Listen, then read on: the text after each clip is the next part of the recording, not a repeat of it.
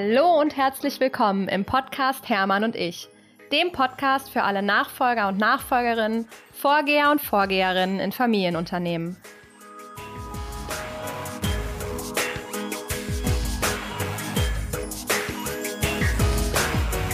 Liebe Marie, ich freue mich riesig, dass du heute bei mir im Podcast bist. Ich habe dir ja im Vorgespräch schon gesagt, dass du so zu denen gehört hast, die irgendwie lange auf meiner Liste standen. Und wie das so ist, manchmal braucht man so das letzte Quäntchen Mut, auch endlich zu fragen. Und ich freue mich deswegen ungemein, dass wir heute miteinander sprechen. Schön, dass du da bist.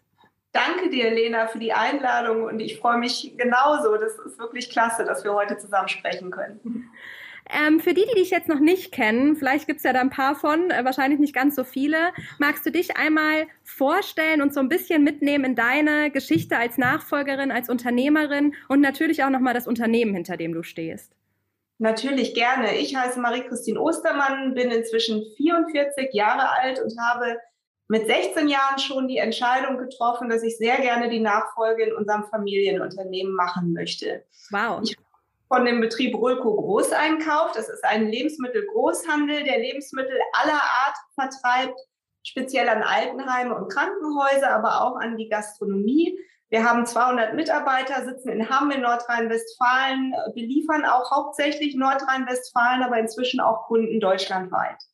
Ja, jetzt muss ich direkt einmal fragen, mit 16 hast du für dich die Entscheidung schon getroffen? Genau. Das war folgendermaßen. Ich bin natürlich mit dem Unternehmen aufgewachsen, war hauptsächlich bei Lebensmittelmessen mit dabei, auch bei Messen im eigenen Unternehmen. Das war natürlich immer hochspannend für mich als Kind, auch die Produkte zu probieren, die ganzen Menschen zu treffen und zu sehen. Und meine Eltern haben eigentlich nie Druck auf mich ausgeübt, sondern haben mich einfach spielerisch immer dann mitgenommen, wenn es mal richtig spannend war. Und deswegen fand ich das Unternehmen von klein auf dann eben auch sehr spannend. Ich wusste, dass mein Vater schon im Alter von 14 Jahren gefragt wurde von meiner Urgroßmutter, ob er sich vorstellen könnte, das Unternehmen weiterzuführen. Damals waren ganz andere Zeiten als heute, also da darf man sich auch überhaupt nicht mit äh, vergleichen, aber ich hatte es trotzdem immer im Kopf und fand einfach den Gedanken total schön, das Unternehmen, äh, was es äh, seit vielen Generationen gibt, dann auch irgendwann weiterzuführen. Das habe ich mit 16 dann geäußert, diesen Wunsch. Meine Eltern hatten sich sehr gefreut, aber damals auch erstmal gesagt, ja, hey, mach mal Schule erstmal und Ausbildung und überhaupt teste mal aus, was dir überhaupt Spaß macht und dann schauen wir nochmal weiter. Ja, das heißt, von dem Moment an, wo du es mit 16 gesagt hast, wie lange hat es gedauert, bis du dann eingestiegen bist? Ich war Ende 27, äh, einen Monat vor meinem 28. Geburtstag. Also das hat dann auch nochmal tatsächlich gut zwölf Jahre gedauert. Der Vorteil an der ganzen Sache war aber, dass ich immer irgendwie dieses Ziel vor Augen hatte und auch nie davon abgekommen war. Ich habe die Schule gemacht, also ganz normal Abitur hier in Hamm. Ich habe erstmal eine Banklehre gemacht, um Ach, das Kennenzulernen hast du auch gemacht? Ja, genau, eine Banklehre habe ich auch gemacht. Super, also das war für mich eine ganz wichtige Basis, auch mit Zahlen umzugehen, das ganze Wissen über Finanzen, Vermögensanlage und wie man mit Geld umgeht zu lernen. Und danach wollte ich aber noch nicht ins eigene Unternehmen einsteigen. Ich wollte gerne noch studieren und hatte mich in Münster und in St. Gallen für Betriebswirtschaftslehre beworben. Habe erfreulicherweise in St. Gallen damals die Aufnahmeprüfung bestanden und bin dann in die Schweiz gegangen für viereinhalb Jahre und habe dort Finanzen, Rechnungslegung, Controlling und allgemeine BWL einfach, einfach studiert. Und danach bin ich dann noch zu Aldi Süd gegangen hatte mich bewusst dort auch beworben, weil es eben auch ein Lebensmittelunternehmen ist, ein Handelsunternehmen, wo ich von der Pike auf alle Handelsprozesse lernen konnte und auch äh, Führung in jungen Jahren, da war ich 26 oder so, wo ich dann tatsächlich schon 70 Mitarbeiter führen musste. Und erst danach, als ich dieses Management-Trainee-Programm beendet hatte, bin ich dann mit Ende 27 ins eigene Unternehmen der Eltern eingestiegen. Wow. Das habe ich, glaube ich, hatten wir, glaube ich, auch noch nicht im Podcast. Jemand, bei dem das so lange so klar war und ähm, sozusagen so, so akribisch darauf hingearbeitet wurde. Super, super schön. Ich meine, es ist ja auch ein großes Lob an deine Eltern, wie du das eben gesagt hast, dass sie dir im Prinzip dieses Unternehmertum und auch das Unternehmen immer offensichtlich so vorgelebt haben, dass es für dich einfach super erstrebenswert war, genau dort auch anzukommen oder hinzugehen. Ja, genau, das hat irgendwie toll äh, gepasst. Meine Eltern waren immer meine Vorbilder. Ich habe auch ein sehr gutes äh, Verhältnis zu meinen Eltern. Es gab jetzt auch nie äh, vielleicht äh, so dieses Denken, ich muss alles ganz anders machen als meine Eltern. Ähm, es war immer sehr viel Vertrauen da. sehr viel Harmonie, auch wenn wir natürlich auch mal Meinungsverschiedenheiten oder auch mal Streits hatten und auch nichts perfekt ist, auch bei uns natürlich nicht. Ja. Aber ich hatte diesen Wunsch einfach immer in mir und auch das Interesse.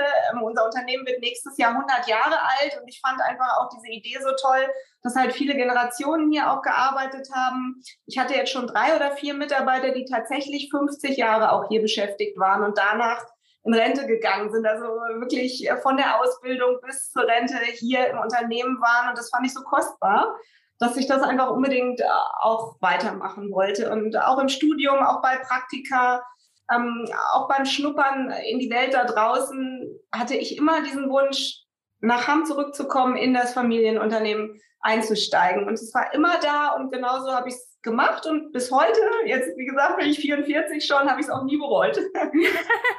sehr, sehr gut. Ich meine, dann hast du auf jeden Fall alles richtig gemacht, würde ich sagen. Wenn ich mir jetzt vorstelle, dass du im Prinzip deine Entscheidung zwölf Jahre vorher getroffen hast und dann zwölf Jahre später ins Familienunternehmen eingestiegen bist, Hattest du Vorstellungen davon, wie das werden würde und wie sehr haben sich diese Vorstellungen dann wirklich mit der Realität gedeckt? Oder vielleicht auch, was waren so die Sachen, die dich vielleicht überrascht haben? Also ein paar Vorstellungen hatte ich einfach dadurch, dass ich während meines Studiums meine Diplomarbeit im eigenen Unternehmen geschrieben habe. Hm. Ich habe ja Finanz- und Controlling studiert, aber meine Diplomarbeit habe ich dann im Marketingbereich äh, geschrieben. Da ging es um strategische Positionierung anhand unseres Unternehmens, wie das aufgestellt ist. Und da hatte ich dann also einige Wochen Zeit, hier ins Unternehmen reinzuschnuppern, alle Prozesse kennenzulernen, auch zu hinterfragen, auch mit meinem Vater zu diskutieren, was kann man besser machen. Und so habe ich dann also eine Vorstellung ganz konkret davon bekommen, wie das Unternehmen arbeitet, was ganz genau wir machen, aber auch wie so eine Zusammenarbeit mit dem eigenen Vater sein kann. Ja. Äh, sich sehr gefreut hat auf der einen Seite, mich mit offenen Armen empfangen hat, aber auch bei vielen Dingen gesagt hat, also Moment mal, das machen wir jetzt so und so und das haben wir auch schon immer so gemacht und das will ich auch gar nicht anders machen. ja, wie das halt so ist, so ältere und jüngere Generationen. Und das war so ein erstes Reinschnuppern. Und äh, dann hat es natürlich danach auch noch einige Jahre gedauert, bis ich dann tatsächlich eingestiegen bin. Aber durch die Diplomarbeit im eigenen Betrieb hatte ich doch da schon ganz konkrete Einblicke erhalten, was da dann später auf mich zukommen würde. Ja. Das heißt, das war sozusagen ein guter Test. Es also, war, war, ein guter Test. Trotzdem, ähm, ich war sehr jung. Ich bin danach erstmal auch noch zu Aldi gegangen. Ich habe auch noch diverse Praktika äh, gemacht, auch im, im Ausland. Äh, es war ein erster Einblick, aber äh, so richtig konkret, wie es ist, erfährt man immer erst dann, wenn man wirklich da ist. Und ich bin einfach auch sehr dankbar, dass ich äh, mich so gezielt vorbereitet habe und speziell auch die Ausbildung bei Aldi gewählt habe. Also das war wirklich Gold wert, einfach auch die Personalführung da zu lernen. Das lernt man ja auch an der Uni nicht. Das lernt man in der Theorie nicht. Das muss man einfach selber machen und erleben und da auch auf diese Situation zu stoßen, dass da ältere Mitarbeiter sind, man selber noch sehr jung und unerfahren ist und man sich trotzdem durchsetzen muss und äh, halt einfach führen muss so ins kalte Wasser geschmissen zu werden, das war für mich extrem hilfreich, denn so konnte ich eigentlich sehr gelassen sein, als ich dann ins eigene Unternehmen gekommen bin. Da gab es dann auch Situationen, dass gerade ältere Mitarbeiter sagten, Mensch, die ist jetzt hier so jung, 28, junges Mädchen, die kommt jetzt hier und will uns erklären, wie es hier zu laufen hat und wie es besser funktionieren könnte. Und damit umzugehen, also äh, da habe ich gerade auch bei Aldi gelernt, da sehr gut und sehr souverän äh, mit umgehen zu können, sodass ich eigentlich äh, gelassen und harmonisch dann im eigenen Unternehmen sehr gut vorbereitet einsteigen konnte. Ja. Was ich spannend finde, ist, du sagst ja klar Aldi und auch die Bankausbildung und auch noch verschiedenste Praktika im Ausland. Was waren denn so die Punkte, wo du, wo du trotzdem immer wieder gesagt hast, okay, das ist zwar alles nett und ich lerne hier was, aber das Familienunternehmen und auch Unternehmertum, das ist das, was ich weiterhin trotzdem machen will? Ja, das war schon einfach, einfach toll ins eigene Unternehmen zu kommen und äh, wirklich Entscheidungen zu treffen, so die auch äh, das Arbeiten, die Strukturen, die Prozesse, was wir machen, einfach verändern konnten. Also bei Aldi war es doch so, dass es sehr hierarchisch war und dass natürlich auch ich Vorgesetzte hatte. Klar, ich war, ich war ja jung und, und auch neu. Ähm, aber da, es gab halt äh, wenig Spielraum, und das meine ich auch gar nicht als Kritik. Ich meine, ist sehr erfolgreich, ähm, aber es gab wenig Spielraum, eigene Entscheidungen zu treffen, wirklich zu gestalten. Äh, sondern man hat äh, eine, eine Struktur vorgegeben bekommen, innerhalb derer äh, ich dann gearbeitet habe und halt umgesetzt habe. Das, das war mein Job und ich habe aber viel Freude daran, eigene Ideen auch zu entwickeln und die, die umzusetzen, dafür die Verantwortung zu tragen. Natürlich bedeutet das auch, dass, äh, dass auch Fehler vielleicht passieren oder Sachen auch mal schief laufen, aber ähm, dieses Kreativsein und eine gewisse Freiheit zu haben und in dem Rahmen gemeinsam mit Mitarbeitern etwas umzusetzen, äh, da habe ich schon viel Freude dran. Und das habe ich wirklich so in der Art auch wirklich erst im eigenen Unternehmen so richtig machen können. So in der Intensität wahrscheinlich, ne? Ja, genau. Und da gehört ja auch das, die Übernahme von Verantwortung ähm, noch dazu, die man dafür natürlich auch trägt. Davor hattest du dann auch keinen Respekt, so wie es sich anhört, oder keinen übermäßigen Respekt? Respekt mit Sicherheit. Äh, Respekt habe ich bis heute vor der Verantwortung, äh, die ich trage. Es ist aber trotzdem natürlich die eine Sache, wenn man eine angestellte Führungskraft ist und die andere Sache, wenn man wirklich auch äh, mit eigenem Eigentum beteiligt ist an, an so einem Unternehmen. Das hat mein Vater damals auch so gemacht, auch direkt als ich kam, habe ich direkt Anteile im Unternehmen bekommen. Also ich war nicht angestellt ähm, und das war, also ich war von Anfang an Gesellschafterin was äh, den Vorteil auch hatte, dass es ein Signal an die Mitarbeiter war. Die wussten, also ich bin nicht mhm. eine äh, von ihnen, sondern ich bin die Chefin. Es ist also eine gewisse Distanz dazwischen. Das hat mir mit Sicherheit geholfen, weil ich natürlich damals auch jung und äh, relativ unerfahren war, auch wenn ich mich gezielt vorbereitet hatte. Ich war Gesellschafterin, ich war geschäftsführende Gesellschafterin. Es war somit eine gewisse Distanz dann auch zu den Mitarbeitern. Ich, ich habe es erlebt im Unternehmen, ähm, was natürlich auch sehr viel äh, Respekt von mir einbringt, wie Menschen sich auch hochgearbeitet haben. Die waren erst Kollegen und irgendwann äh, war der eine Chef und, und der andere halt unterstellt. Und wenn man halt jahrelang sehr eng als Kollegen zusammengearbeitet hat, sehr viel Nähe da. Und manchmal ist, ist das macht es die Sachen dann schwieriger. Mhm. Also gewisse Distanz ähm, eben auch, auch geholfen und dieses Signal, auch von meinem Vater, ich beteilige sie am Unternehmen. Sie ist die Zukunft dieses Unternehmens. Sie macht die Nachfolge und sie führt das Unternehmen in die nächste Generation. Das, dadurch hat er, es, hat er es mir einfacher gemacht, auch wenn ich natürlich dadurch auch schon viel mehr Verantwortung getragen habe. Aber das habe ich gerne gemacht, da habe ich, da habe ich Freude dran und äh, ähm, kann auch bis heute nach wie vor auch nachts ruhig schlafen. Super spannend. Ähm, da, also das auch aus dieser aus diesem Blickwinkel, sage ich mal, zu machen, von dem du gerade berichtest, von deinem Vater aus, eben zu sagen, okay, vom ersten Tag an, ähm, viele, viele Vorgeher sagen ja auch, okay, erstmal soll sich vielleicht auch ein bisschen bewiesen werden, eine Art Probezeit, die auch gar nicht, gar nicht nur in die eine Richtung, sondern auch von dem Nachfolger, von der Nachfolgerin hin, ist es denn wirklich meins und so weiter. Und erst wenn sich das so über ein paar Jahre gesettelt hat, dass dann halt entsprechend die Anteile und Themen nachkommen. Ich finde es spannend, dass dein Vater eben den Punkt gesehen hat, zu sagen, okay, ähm, zum Unternehmertum gehört irgendwo die Verantwortung, die verträgt, äh, also trägt man natürlich erst dann so richtig, richtig, wenn man eben auch Anteile hat und Gesellschafter ist. Und auch vor dem Hintergrund, den du eben gesagt hast, so mit für die Mitarbeiter das klare Signal zu setzen, ähm, finde ich spannend, welcher Gedanken er sich da auch gemacht hat. War das für dich zu keinem Zeitpunkt dann irgendwie ein auch ein Druckgefühl von, okay, jetzt geht's aber dann auch nicht mehr zurück? Äh, ja, einen gewissen Druck, äh, den mache ich mir immer selber irgendwie, dass ich natürlich Ansprüche habe, das auch gut zu machen, dass auch ich das Ziel habe, das Unternehmen, wenn ich irgendwann alt bin, dann auch wieder in die nächste Generation abzugeben. Und das äh, ist natürlich mit harter Arbeit verbunden. Und die Zeiten sind gerade jetzt in Pandemiezeiten zum Beispiel auch auch natürlich nicht so einfach, wie das vielleicht vor einigen Jahren noch, noch der Fall war. Aber ähm, ich, ich weiß nicht, woran das liegt. Ich habe einfach so ein, so ein Grundvertrauen irgendwie äh, schon auch zu mir selber und, und zum Leben, sodass ich auch irgendwie immer optimistisch bin.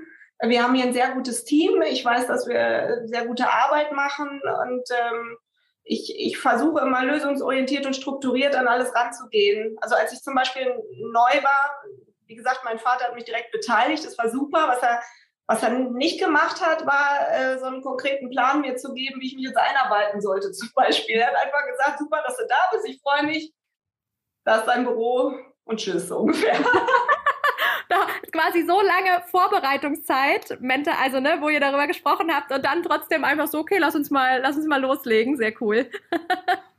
Macht ja eigentlich so einen Plan zu machen oder auch zu sagen, so ich bin jetzt da und dafür verantwortlich und du bist für den Bereich verantwortlich und es vielleicht auch so ein bisschen zu trennen auch. Ähm, das hatte er gar nicht gemacht und äh, ich musste mir quasi so meinen eigenen Plan dann erstmal machen. Auch dafür war Aldi sehr hilfreich. Ich habe quasi den äh, Einarbeitungsplan von dort auf mein eigenes Unternehmen zugeschnitten. Bin in Abteilung erstmal gegangen, habe alles genau kennengelernt, habe den Mitarbeitern Zeit gegeben, mich kennenzulernen, habe überall mitgearbeitet, äh, sowohl in den Verwaltungsbereichen als auch in der Logistik auch beispielsweise im, im Tiefkühlhaus mit Schutzanzug, äh, wo man wirklich da acht Stunden am Tag äh, bei minus 24 Grad gearbeitet hat. Also wirklich überall bin ich hin, um alles genau kennenzulernen und auch den Mitarbeitern die Gelegenheit zu geben, Vertrauen zu mir auch zu bekommen und auch zu sehen, dass ich wirklich von der Pike auf alles gelernt habe und mich sehr gut auskannte und wirklich auch Kompetenz und, und Wissen mitgebracht habe. Und ja. Äh, ja,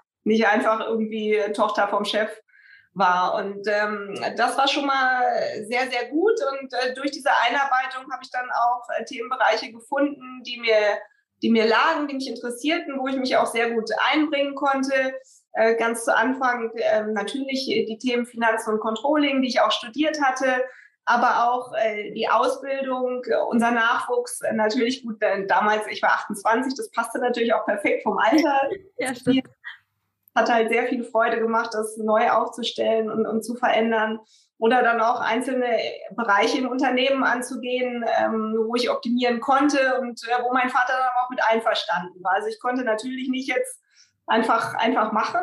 Äh, das ist ja in allen Familienunternehmen so, dass man äh, sich abstimmen muss, natürlich.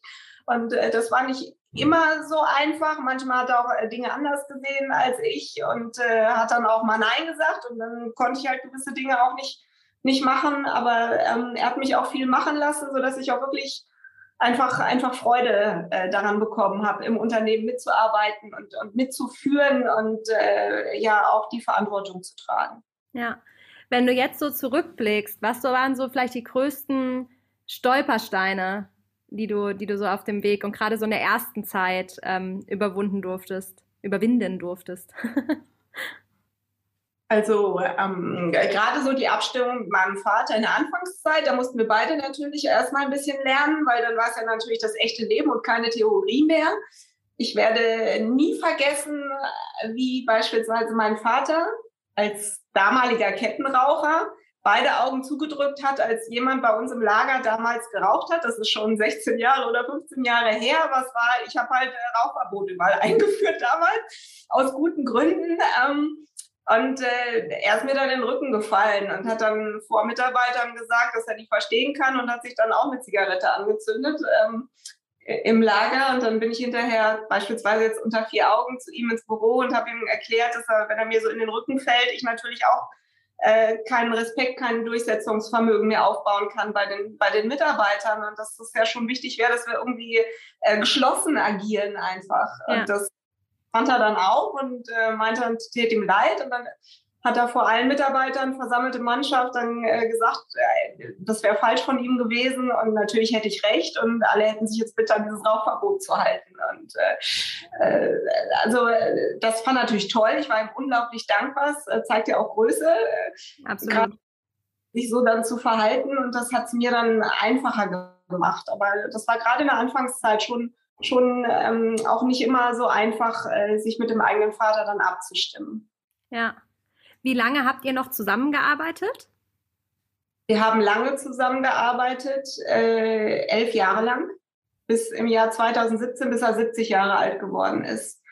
Und äh, es, hat, es hat Vor- und Nachteile. Es hatte für mich beispielsweise den, den Vorteil, dass ich neben dem Unternehmen, obwohl ich sehr früh hier eingestiegen bin, doch auch noch mal was anderes machen konnte zusätzlich. Ich war beispielsweise drei Jahre lang äh, Vorsitzende des Wirtschaftsverbandes Die Jungen Unternehmer und hatte dort die Gelegenheit, auch nochmal ganz unabhängig von meinem Vater mir ein eigenes unternehmerisches Profil auch in der Öffentlichkeit aufzubauen. Weil man ist doch im eigenen Unternehmen, auch wenn man eigenständig ist und eigene ähm, Meilensteine setzt, ist man trotzdem die Tochter vom, vom Seniorchef irgendwie. Bei den jungen Unternehmern konnte ich ganz unabhängig von ihm mir doch nochmal ein ganz eigenes Profil aufbauen und, und äh, in ganz anderen Bereichen auch nochmal äh, zeigen, was ich alles kann. Ja. Und äh, das hat, das hat einfach nochmal wahnsinnig viel Freude gemacht. Und wäre mein Vater nicht so lange noch im Unternehmen geblieben, wäre das gar nicht möglich gewesen.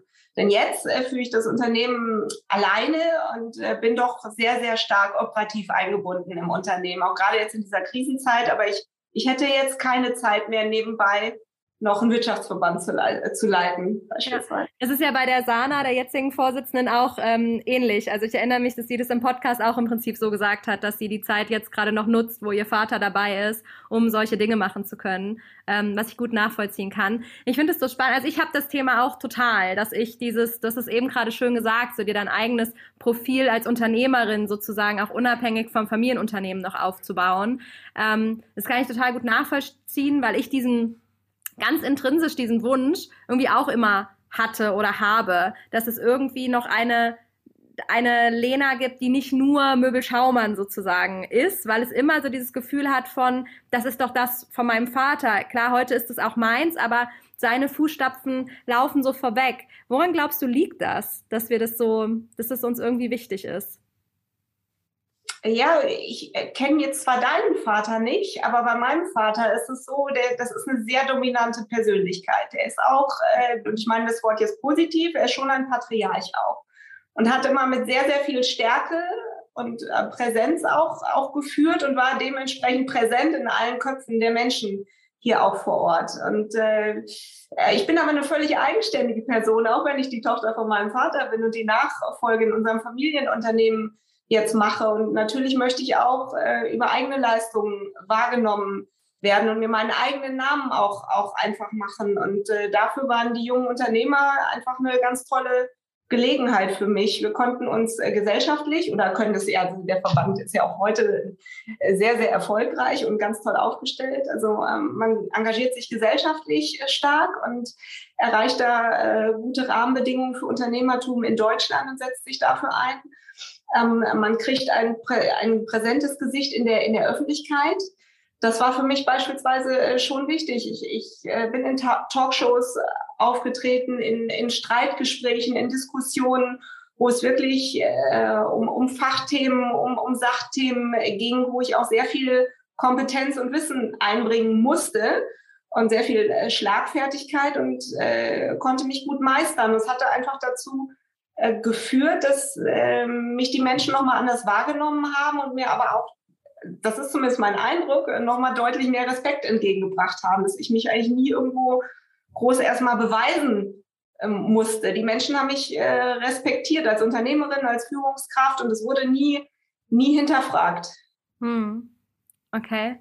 Ja, spannend, super spannender Weg. Und ich finde, was da halt so wichtig ist, ich spreche so oft mit NachfolgerInnen, die genau eben diese Herausforderungen so haben, ne? dass sie halt sagen, ich habe irgendwie Sorge, dass ich in diesen Familienunternehmen sozusagen irgendwie in Anführungsstrichen untergehe. Und ich brauche das eben auch für mein eigenes Selbstbewusstsein, für meine eigene Wahrnehmung von mir selber, da irgendwie noch etwas anderes zu machen. Deswegen finde ich es ähm, wichtig, darüber auch drüber zu sprechen und eben, dass jetzt wir gehören zwei dazu und ich meine, Sana Röser zum Beispiel ist ja auf jeden Fall mindestens die dritte im Bund, ähm, ja. halt zu sagen, so wir, wir kennen das und ja, das ist auch total okay. Also, weil oftmals wird ja dann vielleicht auch gesagt, äh, ist das was, was ihr nur fürs Ego machen müsst. Ja, natürlich. Also ich glaube, ein bisschen Ego steckt da sicherlich irgendwo drinne. Ich glaube aber, das ist auch genau völlig in Ordnung. Und auch das können wir können wir gerne so zugeben. Und ähm, ich meine, auch bei dir sieht man ja, es sind ja ganz, ganz viele tolle Sachen daraus entstanden. Müssen wir gleich nochmal drüber sprechen, weil es ist ja bei dir auch nicht nur bei den jungen Unternehmern geblieben, wo du sicherlich viel auf die Beine gestellt hast, sondern du hast ja auch noch ganz tolle, tolle Projekte gestartet. Und ähm, ich würde da immer zu ermutigen, ähm, die, die Nachfolge nicht davon abhängig zu machen, oh Gott, dann bin ich keine eigenständige Person mehr, sondern hey, die Nachfolge kann ein Teil von dir sein. Sie muss nicht komplett du sein. Sozusagen, ja. ähm, genau. Ja, das Schöne am Unternehmertum ist ja, man hat ja völlige Souveränität darüber, was man macht. Ich meine, wichtig ist, dass der Laden läuft dass die Mitarbeiter hier einen gesicherten Arbeitsplatz haben. Aber wie du das machst, wie viel Zeit du wo reinsteckst, äh, wie das alles funktioniert, das ist ja ganz dir selbst überlassen und du hast die Freiheiten, auch noch andere Dinge zu machen. Und ich finde, ganz eng mit Unternehmertum verbunden ist auch eine gesellschaftliche Verantwortung. Einfach. Wie, wie wir was, das bei den jungen Unternehmern gemacht haben, dass wir uns für Unternehmertum oder für Generationengerechtigkeit ein, eingesetzt haben. Und äh, das hat mir mein Vater auch so vorgelebt. Also eigentlich hat der mich auch zu den jungen Unternehmern gebracht, weil er selber das, als er jung war, auch gemacht hat, auch mal Bundesvorsitzender war. Mit, 30, vor mir. Und äh, man ist ja auch mit dem Unternehmer, mit dem Unternehmen vor Ort verwurzelt und, und engagiert sich ja auch äh, sozial und gesellschaftlich auch vor Ort. Und ähm, natürlich stärkt es auch das eigene Selbstbewusstsein. Aber es, es schafft auch so viel Sichtbarkeit für einen selber, für Frauen in Führungspositionen und für den guten Zweck, für den man sich halt dann, dann eben einsetzt. Ob es Generationengerechtigkeit ist oder in meinem Fall jetzt, äh, danach habe ich ja Startup-Teams gegründet, ein Non-Profit-Unternehmen, was Jugendliche über eine Bildungsplattform zu Unternehmern ausbildet, aber auch Coden beibringt, sodass jedes Kind unabhängig vom Wohnort, vom Elternhaus, aber auch von der Schulform wirklich die Möglichkeit hat, Unternehmertum zu lernen und zu lernen, wie man ganz konkret seine eigenen Ideen umsetzen kann. Und äh, also man kann so viel Positives für sich selber, aber eben auch für die Gesellschaft über sein Engagement bewirken und kann wirklich mit Zeitsouveränität und wie man es macht, ganz äh, selbst darüber entscheiden. Und das finde ich das Schöne am Unternehmertum. Ja, Jetzt hast du es gerade schon angesprochen, äh, die Startup-Teens. So eine coole Sache. Die ist, ist die aus den jungen Unternehmern dann quasi raus irgendwie entstanden? Oder habe ich das gerade falsch verstanden? Mm, aus den Unternehmen, aus den jungen Unternehmern heraus äh, das noch nicht. Aber es war so, dass dieses gesellschaftliche Engagement für mich durch die jungen Unternehmer dann so wichtig geworden war. Dass es einfach ein Teil von mir war, in mir verankert war. Ich habe da sehr viel Freude daran gehabt, eben nicht nur ans eigene Unternehmen oder an mein eigenes unternehmerisches Engagement zu denken, sondern wirklich auch immer mit an die Gesellschaft zu denken, weil es mit Unternehmertum so verwurzelt ist. Und ich war Vorsitzende der jungen Unternehmer bis zum Jahr 2012 und äh, Startup Teams gegründet haben wir erst im Jahr 2015. Also es war dann nochmal ein Prozess von einigen Jahren. Aber ähm, ja, diese Idee, sich weiter zu engagieren, die war bei mir immer tief verankert. Ich habe mich auch noch mal parteipolitisch engagiert, erst eine gewisse Zeit, bis dann äh, sich das konkret ergeben hat, ganz konkret mit tollen Mitstreitern, die auch mitgründen wollten, dass wir äh, diese Idee dann tatsächlich auch in die Tat umgesetzt haben, was auch einfach mega wichtig ist in Deutschland. Das wissen wir ja alle. Die jungen Menschen in Deutschland werden meistens das, was auch die Eltern sind. Also die eigene Karriere, der eigene berufliche Weg ist unfassbar stark vom Elternhaus hier abhängig. Und es gibt wenig Unternehmer in Deutschland, das ist eine Minderheit. Und da müssen wir was dran ändern, weil dieses Land muss ja irgendwie zukunftsfähig bleiben. Und dazu gehört natürlich, dass nicht die meisten Menschen Beamte werden wollen, auch wenn Beamtentum auch sehr wichtig ist. Das will ich auch gar nicht abstreiten. Nur äh, die Relation passt nicht. Wir brauchen auch noch viel mehr Menschen hier, die wirklich anpacken, die mutig sind, die Verantwortung übernehmen wollen und die Freude daran haben, Innovationen, Ideen zu entwickeln und die auch wirklich anzugehen. Und das war Sinn und Zweck, Startup-Teams ins Leben zu rufen. Ja, das war eine schöne flammende Rede hier aufs Unternehmertum.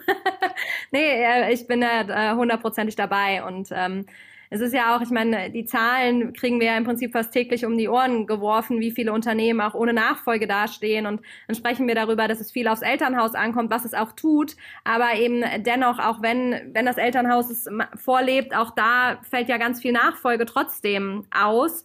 Und äh, da ist einfach so viel so viel Potenzial, was dann nicht genutzt wird. Und es ist so wichtig, glaube ich, die Leute dazu ermutigen. Und ich freue mich auch immer, wenn ich hier im Podcast Nachfolger habe, die eben von extern entscheiden, so ein Familienunternehmen zu übernehmen.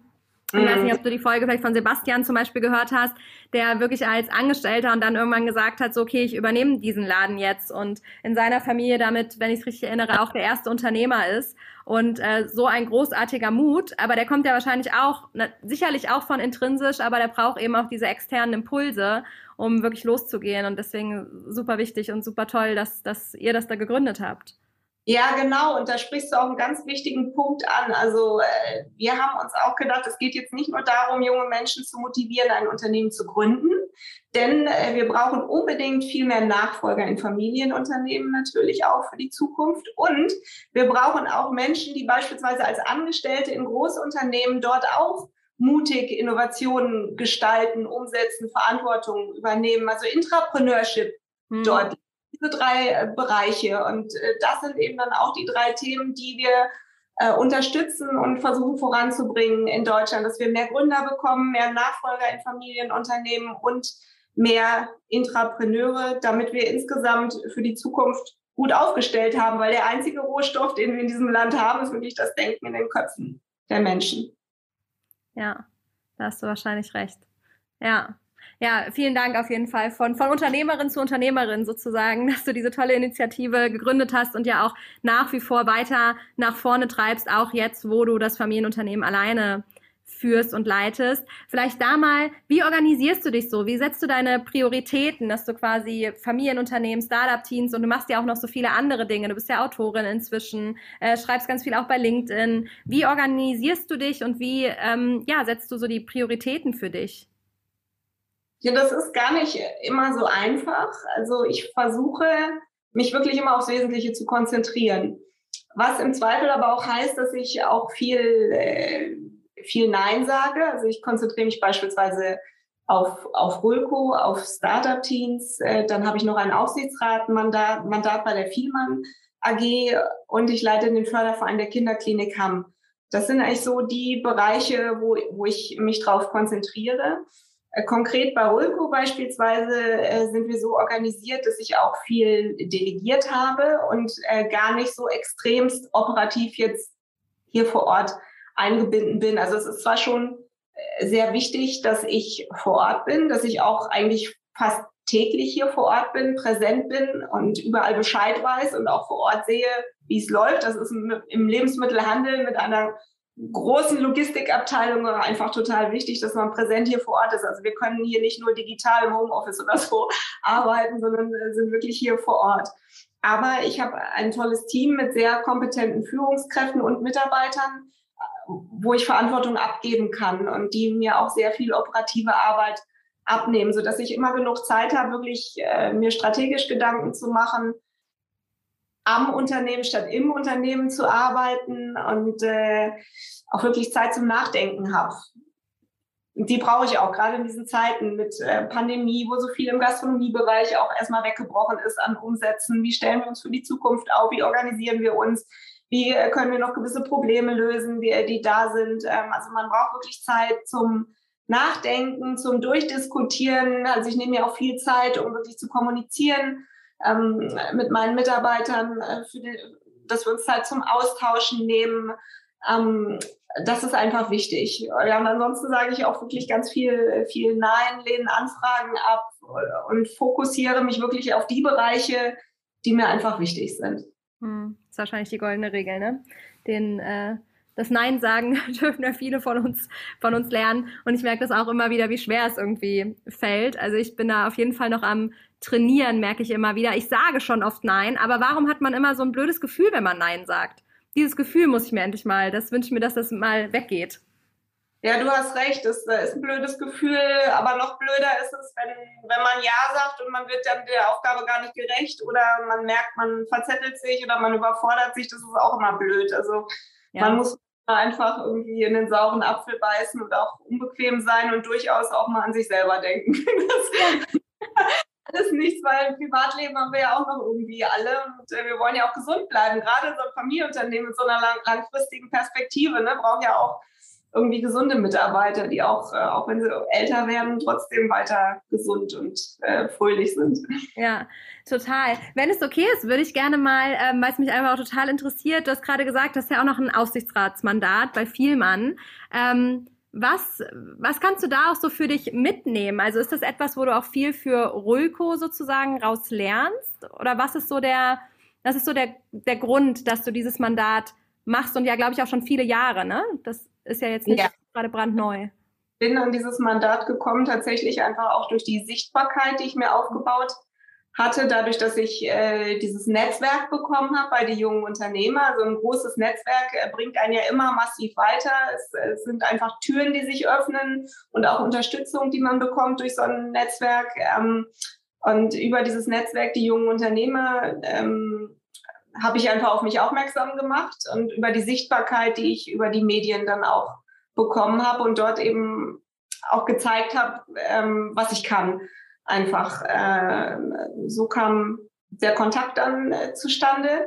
Und äh, natürlich äh, kann ich unglaublich einfach davon lernen, dass ich Einblicke in ein anderes Unternehmen bekomme, was natürlich auch sehr, sehr groß ist. Äh, was auch über Deutschland hinaus äh, agiert und, und präsent ist. Ähm, einfach dort Einblicke in die Strukturen äh, zu bekommen natürlich, aber auch äh, die anderen Mitglieder des Aufsichtsrates kennenzulernen. Alles wirklich tolle Persönlichkeiten, die auch sehr, sehr viel Erfahrung und Expertise in ihren Bereichen haben. Auch einfach Einblicke zu bekommen, was für Fragen stellen die so? Also wie ticken die, wie denken die, was interessiert die, wo setzen die Schwerpunkte? Also das ist einfach unglaublich interessant, das zu sehen und sich selbst natürlich auch ähm, mit seiner eigenen Expertise einzubringen. Und davon kann auch ich natürlich einfach, einfach sehr, sehr viel lernen, egal was man selber alles kann und für Erfahrungen hat, man lernt ja nie aus. Und da nochmal einen anderen Einblick zu bekommen, auch ist, äh, ist sehr, sehr lehrreich und da profitiere auch ich von. Trotzdem habe ich gesagt, dass ich es wirklich bei einem Aufsichtsratmandat belasse hm. und nicht noch mehrere annehme. Also man bekommt schon auch, auch andere Anfragen, gerade auch als, als, als Frau, weil es einfach auch nicht so viele Frauen gibt, äh, die sowas machen. Leider Gottes, äh, das ändert sich gerade auch hoffentlich, auch weiterhin. Ähm, aber also für mich ist es neben all dem, was ich mache und ähm, natürlich ist das eigene Unternehmen für mich natürlich ganz besonders wichtig, äh, Rolco vor Ort da zu sein und da Präsenz zu zeigen. Aber ein Aufsichtsratmandat, das schaffe ich gut. Äh, das kann ich meistern und da eben auch sehr präsent sein und äh, meinen Verpflichtungen dort auch gerecht werden. Und das gibt mir unglaublich viel zurück. Ja. Fiemann steckt doch auch in der Nachfolge, oder? Habe ich das gerade falsch im Kopf? Ähm, ja, kann man so sagen. Nachfolge ist, äh, denke ich, äh, abgeschlossen schon auch seit, ah, okay. seit ja, genau. Der Marc Vielmann ist Vorstandsvorsitzender, ganz genau. Ja, ja, ja sehr cool.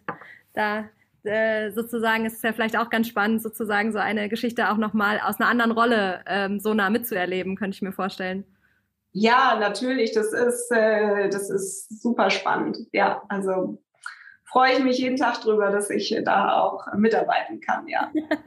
Sehr cool. Ja, danke für den, für den Input, weil genau, das ist ja auch wirklich so ein Thema, wie du gerade sagst. Also man kriegt das ja mit, dass äh, klar jetzt auch über die Frauenquoten und so weiter halt immer mehr da gesucht wird oder genau, und es einfach leider noch zu wenig Frauen gibt, die das entsprechend machen und manche natürlich auch sagen, ich möchte auch nicht die Quotenfrau sein, was ähm, von der Begründung her ist mir schon, kann ich nachvollziehen, ähm, was sie darüber sagen. Aber ich finde es einfach ähm, auch spannend, äh, sozusagen, genau, die Motivation, von der du eben erzählt hast, äh, die dich sozusagen dort hintreibt oder die, ähm, die dich das machen lässt und was es dir entsprechend so zurückgibt. Ähm, genau, ist einfach mal spannend, total spannend zu hören. Also vielen Dank für die Einblicke.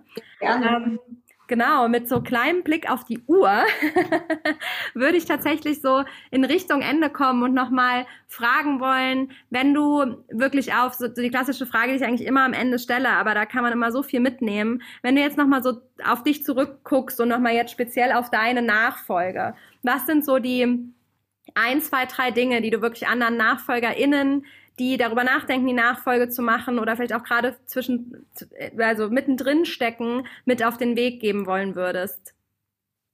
Also extrem hilfreich ist einfach ein gutes Netzwerk. Das hat mir eben auch extrem geholfen. Also nicht nur das Vorbild, die eigene Familie, der eigene Vater, sondern über die jungen Unternehmer, andere Mitstreiter, die einem weiterhelfen können oder einfach auch mit einem reden können, einem Verständnis zeigen ähm, oder einem auch bei Problemen helfen können. Also ein gutes Netzwerk ist einfach immer extrem hilfreich, wenn man Unternehmer werden möchte, sein möchte oder auch Nachfolger in einem Familienunternehmen. Äh, dann natürlich äh, sich von nichts abschrecken lassen, also wirklich mutig sein ähm, und einfach seinen Weg gehen, egal was kommt, egal welche Steine da liegen oder wie schwierig es mal ist. Ähm, es lohnt sich wirklich, für seine Ziele zu kämpfen und sich einzusetzen und sich niemals unterkriegen lassen. Ähm, das ist mein zweiter Tipp. Und äh, der, der dritte Tipp, also äh, mir, mir hat es einfach extrem viel gebracht, mich einfach sehr, sehr gut vorzubereiten. Und das bedeutet nicht, dass man von Anfang an direkt schon, wie bei mir das der Fall war, wissen muss, man will jetzt das machen und nur das und nichts anderes, ähm, aber wenn man eben eine sehr gute Ausbildung hat, viele Erfahrungen gesammelt hat, viele Einblicke haben konnte, ähm, dann bringt einen das ja immer massiv voran im Leben. Also wirklich Chancen ergreifen und Möglichkeiten, äh, was sich äh, beruflich äh, bietet. Ähm, das, egal was es ist, kann einem das immer enorm auch, auch nutzen im eigenen Unternehmen. Das muss auch nicht immer die gleiche Branche sein, kann auch was völlig anderes sein. Ich meine, Lebenserfahrung äh, gut zu führen, äh, das kann man auch in anderen Branchen auch sehr, sehr gut lernen. Ja, Jetzt frage ich nochmal was ganz, äh, was ganz Praktisches, weil du auch auf das Thema Netzwerk so viel ähm, Wert legst und sag, dass, sagst, dass dir das so viel gebracht hat. Wenn man jetzt so bei den jungen Unternehmern zum Beispiel, wie, wie würdest, was für einen Tipp hast du da vielleicht, um da gut reinzukommen? Ich meine, klar, anmelden kann man sich schnell sozusagen, aber wie startet man am besten, sich so ein Netzwerk aufzubauen, wenn man wirklich ganz am Anfang steht? Also bei mir war das äh, wirklich schön. Es gab damals und meines Wissens gibt es die auch immer noch so Nachfolgetrainings da kann man sich anmelden für ein Wochenende und jedes Wochenende hat ein Thema. Da gibt es dann quasi einen Coach ähm, und der bringt einem was bei über Kommunikation oder Führung von Mitarbeitern oder wie man Reden hält beispielsweise.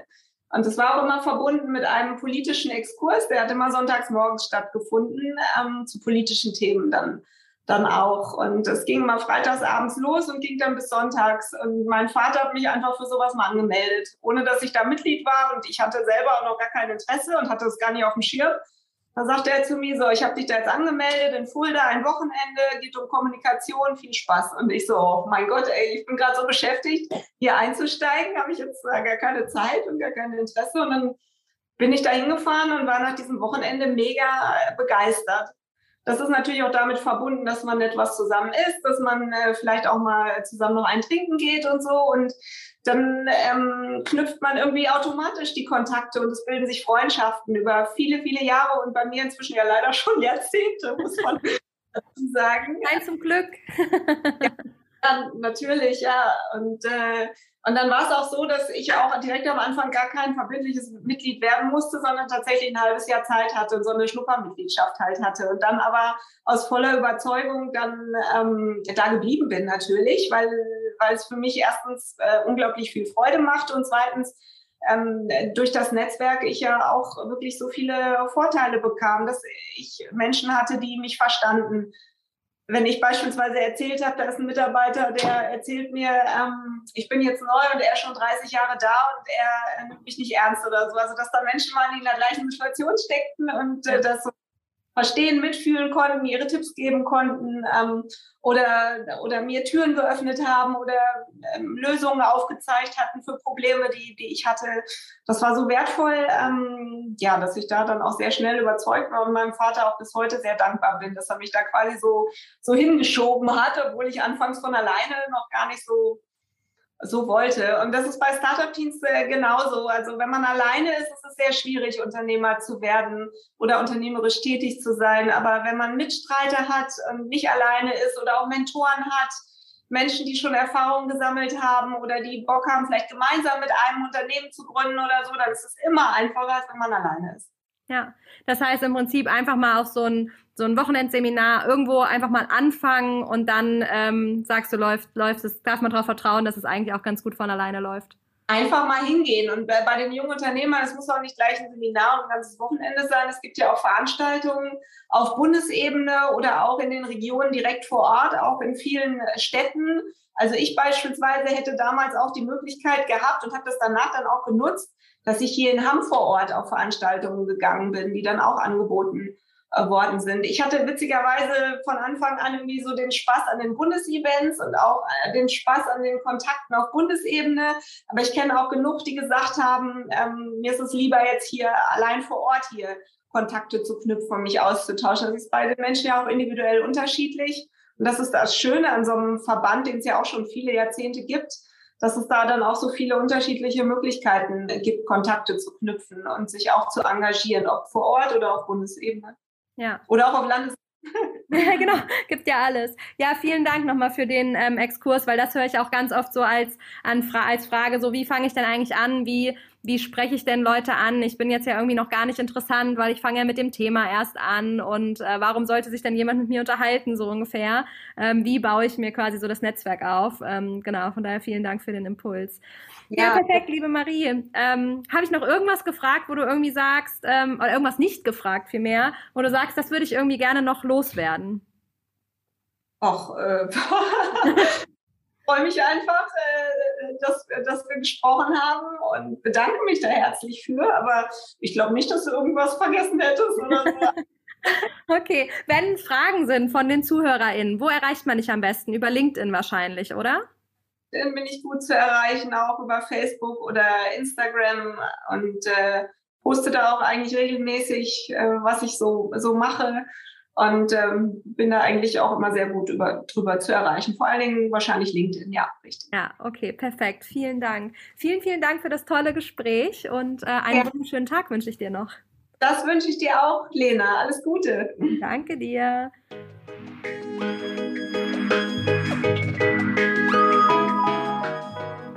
Ich sage vielen, vielen Dank fürs Zuhören, bin super gespannt auf eure Kommentare und eure Gedanken zur Folge und habe noch eine kleine Bitte. Und zwar kann man jetzt seit neuestem auf Spotify auch Podcasts bewerten, nicht nur bei iTunes. Und deswegen würde ich mich riesig freuen, wenn ihr euch kurz Zeit nehmt und mir euer Feedback und eure Sterne dalasst und dadurch natürlich den Podcast zu noch mehr Sichtbarkeit für die Menschen verhelft, die mit dem Thema Nachfolge sich beschäftigen, beschäftigen wollen für die das einfach eine große Hilfe sein kann, eine große Unterstützung. Also nehmt euch gerne die paar Sekunden Zeit. Mein Dank ist euch sicher und ich wünsche euch eine tolle Zeit. Bis in zwei Wochen. Eure Lena.